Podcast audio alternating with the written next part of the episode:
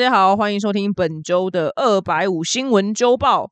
那虽然呢，我是报国际新闻，但是今天新闻的最后呢，一定要讨论一下大 S 跟汪小菲之间非常精彩绝伦的爱情故事。那我们首先第一则新闻呢，就是世足赛开踢了，但是我不知道为什么这一次世足赛是不是没有以前就来的那么的夯，因为真的连我所有朋友好像都没有什么人在看，然后你好像。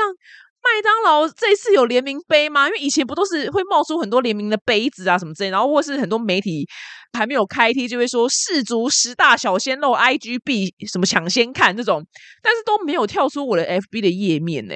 我想这种事情这种新闻不都会最后会打到我了吗？居然都没有，还是我本身的阅听习惯已经变得很有深度，所以这种肤浅的新闻是不会打到，怎么可能啊？还是会打到我啊？我那么肤浅人。然后那天我在吃饭的时候，反正隔壁桌人在吃饭，就哦什么世足，然后女生说哈世足。什么世足是四年踢一次的那个吗？然后男生就说：“对啊，对啊，哦，真的哦，开始踢了吗？”男生说：“对啊，开始踢啊，昨天开始踢。”哦，是哦，是今年哦，就好像都没有人知道这件事情诶，我不知道，可以请大家给我点回馈。那我还是跟大家就分享一下世足有一些就非常有趣的新闻。那如果你没有看的话，你没有跟到的话呢，就是开幕的演唱会，开幕典礼演唱会由我们家 BTS。田救国，我儿子，我的儿子就是独唱的开场表演。那他唱的那个主题曲呢，非常好听，叫《Dreamers》。他是跟一个卡达的歌手合唱啦。那那个卡达歌手呢，我跟你讲，你去看那个开幕表演。呃，现在网络上已经看得到影片，因为之前大家都是偷录了，然后上传之后就被 ban，然后就下架。那现在他官方有上，所以是在官方卡达那个官方是看得到的。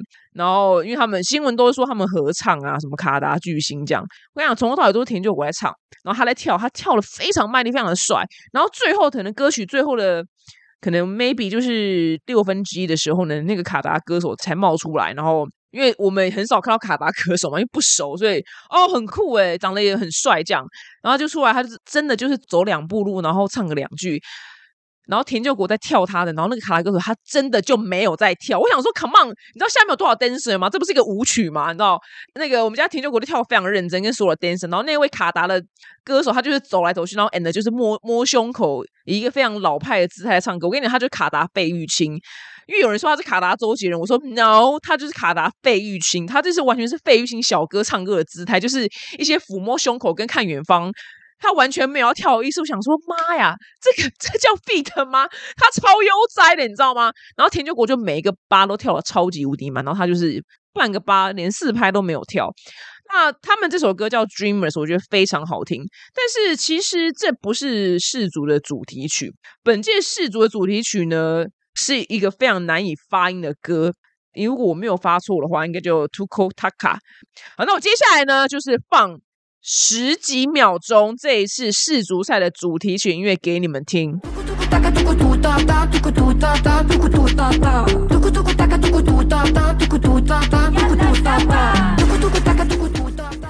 来，你们听完有什么感觉？这是他最洗脑的一段副歌。然后这段副歌呢，当时因为我一直以为主题曲就是我们家国尔跟那个卡达费玉清唱的那首《Dreamers》，没有想到那首不是主题曲，主题曲是刚刚你听那首非常奇怪的歌，就是 就我也唱不出一个旋律。然后呢，这个歌那时候我们看到的时候，我们还以为是我们以为是什么哪边的网友就自己乱做一首歌，然后配上就是世足赛画面，然后就是哦是。那个球迷乱做的歌，你知道，跟我朋友真的以为这首歌是乱做的，然后后来隔天看新闻才说，干不是，这首歌是官方主题曲，你知道吗？有多闹？你知道这首歌旋律有多怪？而且我还以为 Nicki Minaj 他们是用别支 MV 的那个画面，然后把 Nicki Minaj 就剪进去，还有马鲁马，我以为就乱拼一些就歌手影片进去，没有，它就是一首是真实、真正货真价实的主题曲。你说它那个旋律有多么的胡闹？真的。我不知道这是什么旋律，然后他的那个 MV，MV 就有很多就是那种沙漠的画面啊，就是然后毕竟你知道中东国家嘛，然后配上就是历届赛事的经典画面这样子。这一次的点阅率，我在播报的当下目前是来到两千多万，其实并没有，我觉得没有到非常非常好。那呃，历年的主题曲呢，就是最受欢迎的呢，就是二零一零年，你们一定听过了，就是夏奇拉所演唱的《哇卡哇卡》是第一名，它的点阅率在 YT 上面目前是三十三亿点阅率，你就知道这首歌有多受欢迎。那这首歌真的很好听，就连我现在再去点它来听，我都觉得就真的很好听耶，是一首很欢乐的歌。虽然带有非洲的元素，但也不觉得它奇怪。但是今年这首歌我连歌名都不会发，就真的到底可以有多怪？还是是中东？还是中东人超爱？I don't know, I don't know。我只能说我不是很懂。那这次世足赛呢？就是因为我之前有讲过嘛，因为卡达它是一个中东的穆斯林教，所以它比较保守，所以这个穆斯林国家是不太能喝酒的。就哎烦呐，就是很多规矩就对啊。虽然说是要尊重不同的文化，但就是。偏麻烦，对，但尊重，但是的确是偏麻烦。那好了，反正就说好，呃，我的国家不能喝酒，但是我可以给你在某些特定的地方、特定的时间，我让你卖酒。因为每一次世足赛，那因为每一次世足赛就是有那个百威啤酒，就 Budweiser，他们一定是最大赞助商，他已经连续赞助好多次，所以这次也是。那这次呢，百威啤酒呢，他花了台币二十三点六亿元拿下就是场内独家就是酒类贩售的权，就是其他家。都不能来卖酒，只有我百威可以在世足赛的任何地方卖酒，所以他这是我来卖东西，我要付二三点六亿元。讲，然后还有广告什么，他都已经砸好了，都说好了。那你不能在卡达到处饮酒，但是我给你特定的地方，在特定的时间，你可以卖百威啤酒。结果呢，在世足赛开踢就是两天前，两天前呢，卡达就反悔了，说全面禁止卖酒，全面不准喝酒。不准就是不准，只能说卡达为我们示范了什么叫做“过河拆桥”四个大字。百威啤酒真的是今年真的犯太岁，我让百威啤酒真的要去找三太子，你知道安一下太岁，你知道吗？他真的要去这盖一下，到底有多衰？二十三点六亿真的是直接比丢大海还没用，你知道吗？直接丢大海，你知道吗？直接烧掉，一把火烧掉它全部的制作物，呃，输出啊。柜位的设计呀，柜位一个柜位，其实他们都设计很漂亮，全部印去那边的费用啊，然后什么权利金啊、广告什么，全部被过河拆桥。我只能说，卡达这样一出来以后，谁敢跟卡达做生意啊？王八乌龟耶，真的是王八乌龟耶！我收你二三点六亿，但是我开地前两天不准你卖，所以我觉得这个对让我这种路人对卡达的印象会。蛮差的，想的好像我跟他以后就会很有缘，没有了，是没有机会跟卡拉做生意。那那个百威啤酒人就非常的无奈，他就抛出就是大量的啤酒，就是堆满在卡达仓库的那种照片，然后他就说：“好吧，就是。”那譬如拿队赢啊，他们就可能就是要带走的话，就可以把这些啤酒给带走，因为他们也可能不想运回去，因为运费更贵嘛。就 天哪，需要安太岁，消早三太做安太岁的。但是另外一边呢，有人就不需要安太岁。我觉得今年他的接下来十年流年都非常非常顺利。是贝克汉，贝克汉怎么了呢？贝克汉呢，居然是接下来卡达十年。对，十年的观光大使代言人，我想说，excuse me，就是贝克汉跟卡达之间的关系会不会也也也太远了吧？你知道吗？就卡达跟贝克汉之间有什么关系？呢？还签十年？那这个十年呢？贝克汉收的就是五十五亿台币的代言费，他就是为卡达代言，就是跟大家说卡达很好啊，大家来玩啊，大家多多支持卡达，就大概是这样子。然后大使事情，他说。到底有多远？我觉得这个远的程度，可能就 maybe 叫魔兽去代言卫生棉。我觉得就是这么的远。到底有多没有关联啊？就是贝克汉跟卡拉之间关联太远了吧？I don't care，就是贝，我不知道哎，就真的很不相干的事情啊。结果呢，因为卡达这个国家呢，他对就是同志族群或是 LGBTQ 非常的不友善啊，反正就是穆斯林国家嘛，所以大家就北宋说干嘛？你贝克汉就是。挺同志，然后结果你现在收了钱，然后去挺一个就是对同志非常不友善的国家，所以很多人就对于贝克非常非常的不满意。这样，我只能说，在五十五亿之前呢，仁义道德都是狗屁。OK，所以大家生气也没有用，因为他就是五十五亿，所以他可能哦暂时就不挺同志团体了。这样，I'm sorry。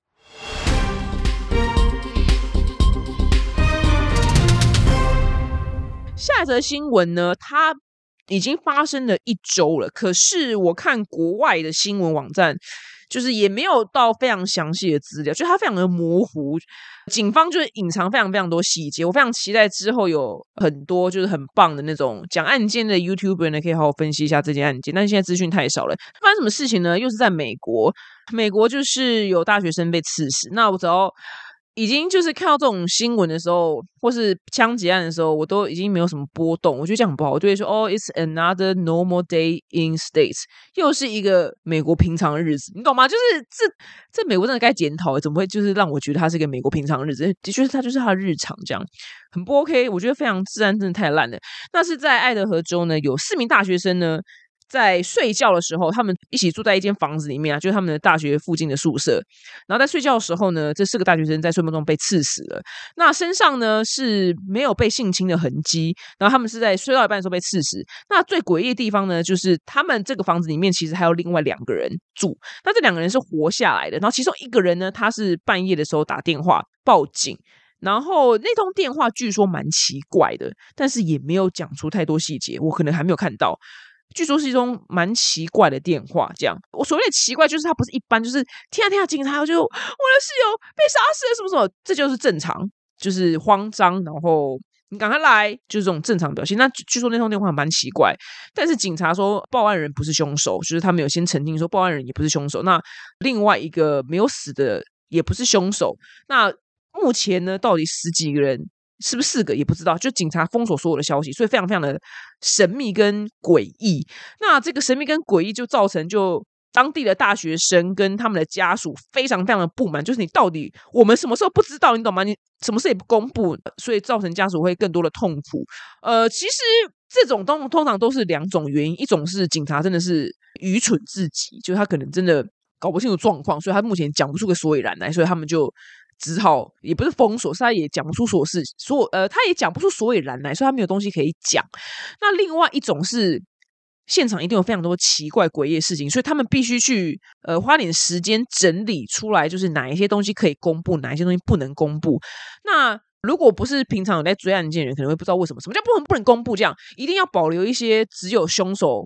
才会知道资讯，这样子日后呢，就是在对证的时候，因为譬如说，你看全世界人都不知道这些事情，好，譬如假使我现场留了一把，就是我随便举例啦，就是一把绿色的吉他，好，我我我真的随便举例，那这件事情只有凶手跟警方人员知道，所以如果其他人乱顶替凶手或干嘛的时候，他不知道有绿色吉他在现场的话，那他就不是凶手，就是他需要留一些很奇特的资讯。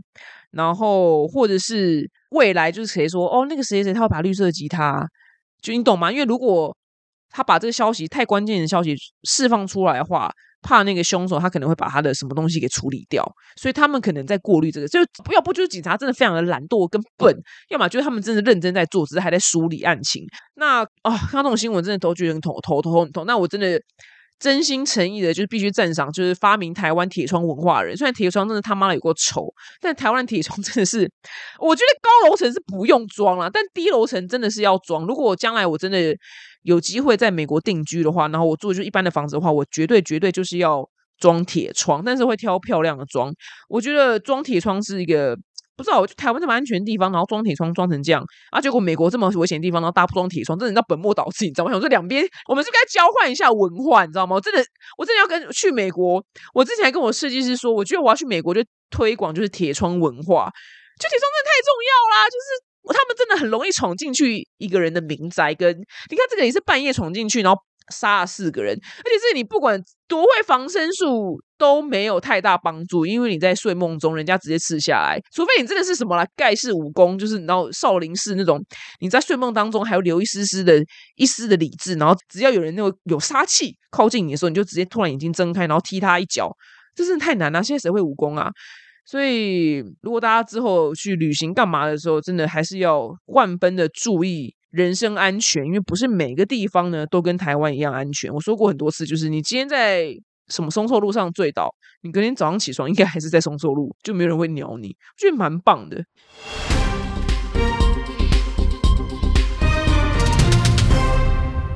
下一则新闻呢，就是讲到我们最爱的日本了。那日本发生什么事情呢？没什么事情，真的是我觉得非常的可爱。然后我觉得大家应该最近，我个人也是十二月。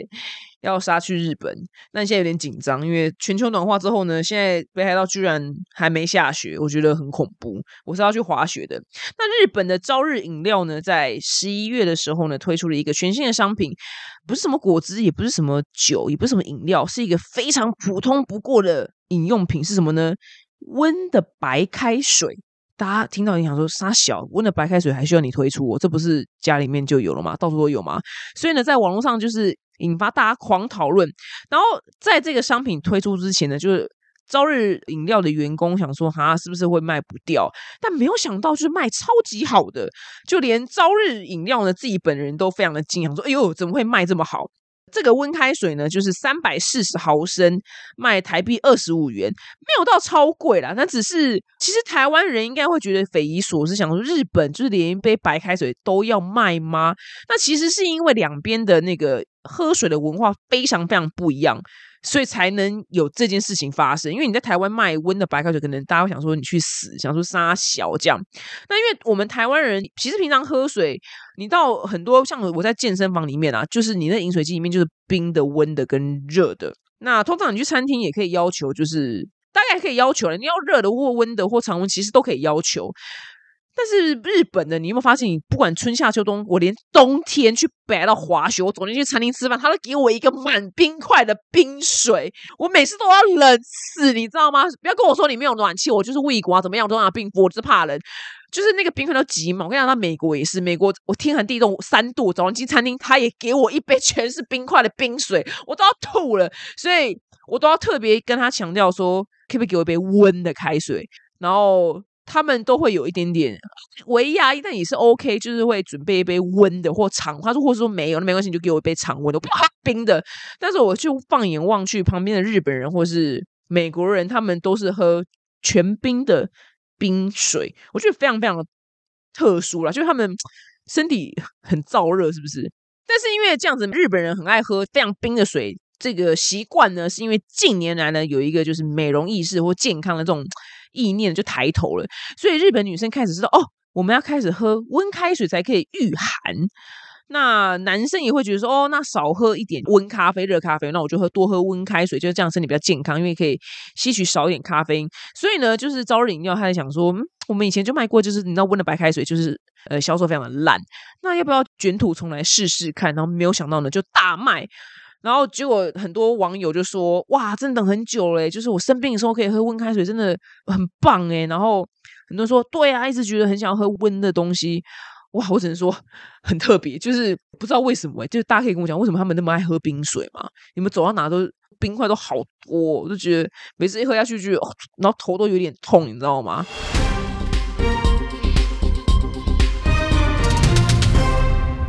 下则新闻呢，就是英国有一个十六岁的少年，然后呢，他有泌尿道的问题，所以他去看医生了。然后呢，呃，通常有时候你看医生的时候，因为有些如果问题比较严重还怎么样的话呢，其实可能要转院或转诊。然后呢，这个呢，这个弟弟呢，他就要被转诊了。结果呢，他拿到转诊单之后，发现是要在两年。半之后，九百五十一天之后才能就是看到诊。那那时候我就是觉得人已经死了，OK，这个泌尿道已经烂到彻底了，不能尿尿了，好吗？到底是怎么样呢？那一开始他们还以为说，哎，是九个月吗？九个月吧，想说是二零二三年，结果没想到呢，院方证实是说，你就是要在二零二五年的六月二十五号才可以看诊。那那时候呢，这个少年呢，就是已经十八岁，就是你知道还成年了。但是我觉得最荒唐的是，家人还觉得说九个月的时间还可以接受。想说到底国外的医疗系统多么缓慢呢？我哎，我真的没有办法。我如果今天真的移民到国外，我真的很容易就是身亡。我是说真的，我我这个人就只要感冒，感冒我就会乖乖的去看我们家这边的小儿科。我不知道，我就是需要看医生呐。然后我今天有个病痛的话，我还要等这么久哦。我真的是超爱台湾，就是我直接可以走进去，然后我现在挂号，老子现在就要看到。当然不是太麻烦的那种啦，比如什么心脏可能当然是你可能要下礼拜什么之类。但我们再怎么样，基本上基本上啦，你不要挂什么那种超级名医那种。基本上你给你一两个礼拜之内都还算看得到，你知道吗？我真心觉得台湾的医疗制度真是全球最顶尖的，顶尖 top one。我不懂哎，然后我我男友就是也是一个大发烧什么之类，我就觉得他都得流感，他还是打死不去看医生。我就说啊，你是有保险吗？因为美国看医生不添加，他说有，我说有，那你就去看呐。但是他们对于看医生这件事情很抗拒，是因为从预约到看到真的要等很久，他就觉得那我何必？反正我等到那时候，我搞不好病都已经好了，就是这样。因为真的太麻烦了，所以他就去药房就随便买成药，然后这边。大病个三天，躺在家都不能动，我就看到那个，我就觉得，我说我不懂你们美国的医疗系统，我真心诚意的无法理解。我说台湾，我说台湾，你现在就直接可以走进去，你就 right now 就可以看到医生，医生就会开流感药给你。他就觉得台湾很不可思议，看到这个转诊要九百五十一天，我想说人都死了，你知道吗？然后我从大概九个月前，我男友持续头痛的那个困扰，我说你去挂什么脑神经科啊？挂了九个月还没看到，还没看到。我没有跟你们开玩笑，是真货真价实的九个月，到现在还没看到。我每个礼拜都说，我说你什么时候看你的脑子医生？他说，嗯，还在就是排这样。我说你是在糊弄我吗？他说我真的没有糊弄你，就真的就是美国就是这样。我老天爷，我没有把。以前小时候觉得，然后移民美国去很很很屌很幸福，现在真心觉得，就是移民去美国人或住在美国人，你们本身身强体魄，你们身体都非常非常好。我我我本身真的身体蛮烂的，我去美国真的可能活不过三个月吧，我觉得，好可怕哦。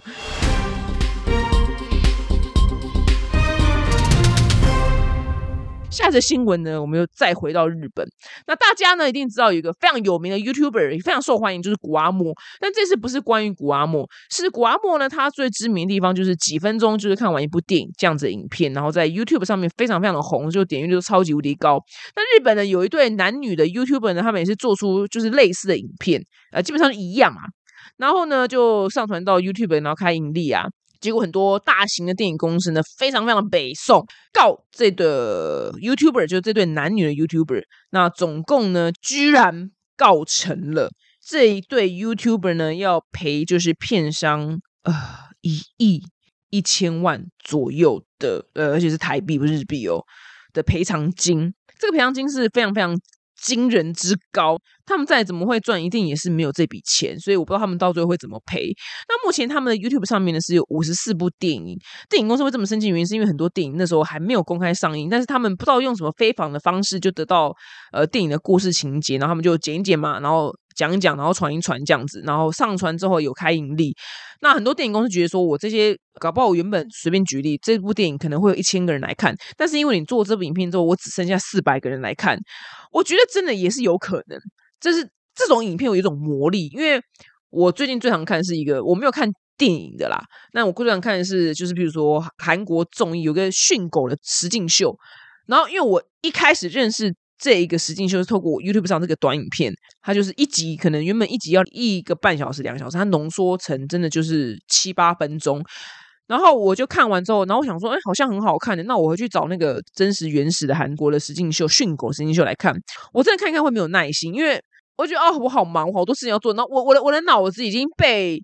那样子的时间，然后高速的刺激到我脑子里面，不知道什么沙小地方，我就觉得哇，我在七分钟之内就可以吸取所有的资讯，我就不想要再花一个半小时去吸取。所以我觉得电影公司讲的话是真心诚意的，有有它的根据在啦，不会是完全是胡乱的。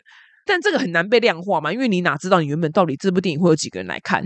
因为这你这很难去量化，所以这个赔偿金额真的是。很高，我也不知道他们之后会不会再继续打官司，会不会再再二审或者再上诉之类的。但看到这新闻，觉得 OK，大家就是如果要做这种古阿莫的影片的话呢，需要非常非常的谨慎。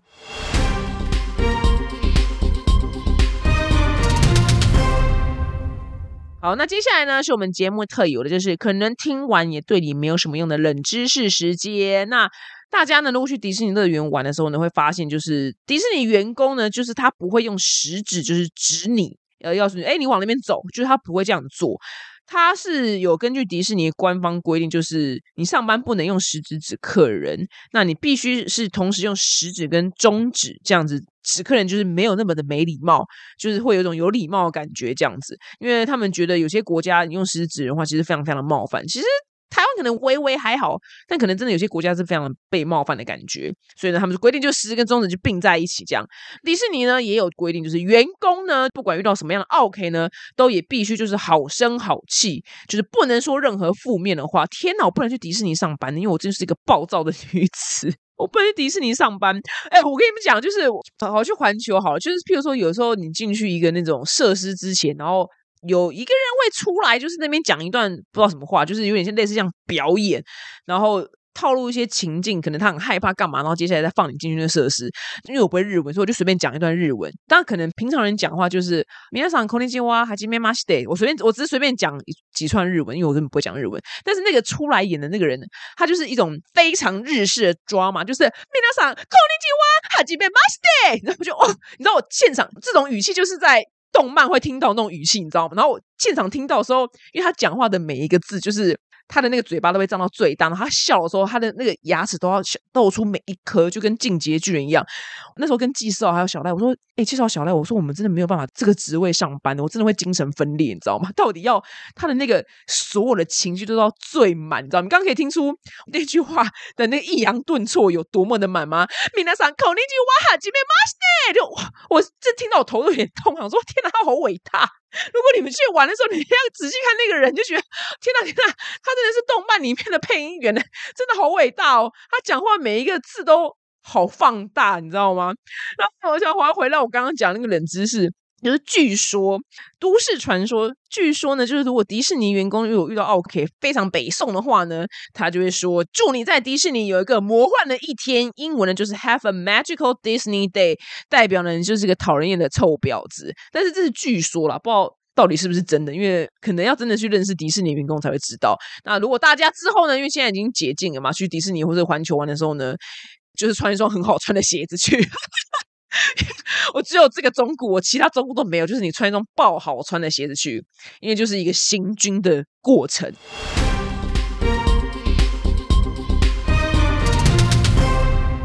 好，那本节目的最后呢，就是一定要讲一下最热门的大 S 跟汪小菲的新闻。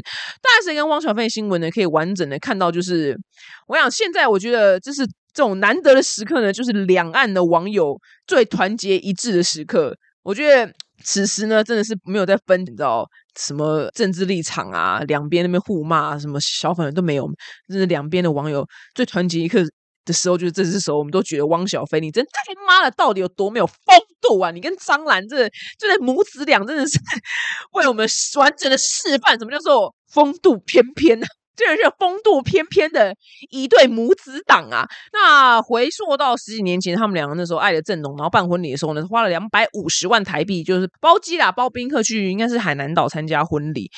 我只能说，就是真的故事告诉我们，真的婚礼不用办太盛大，因为当你离婚的时候，你再回去看，我好喜欢在人家离婚的时候，我去看他们当年那个婚礼办的多盛大，你知道吗？就就觉得啊，好反讽，好讽刺啊，就。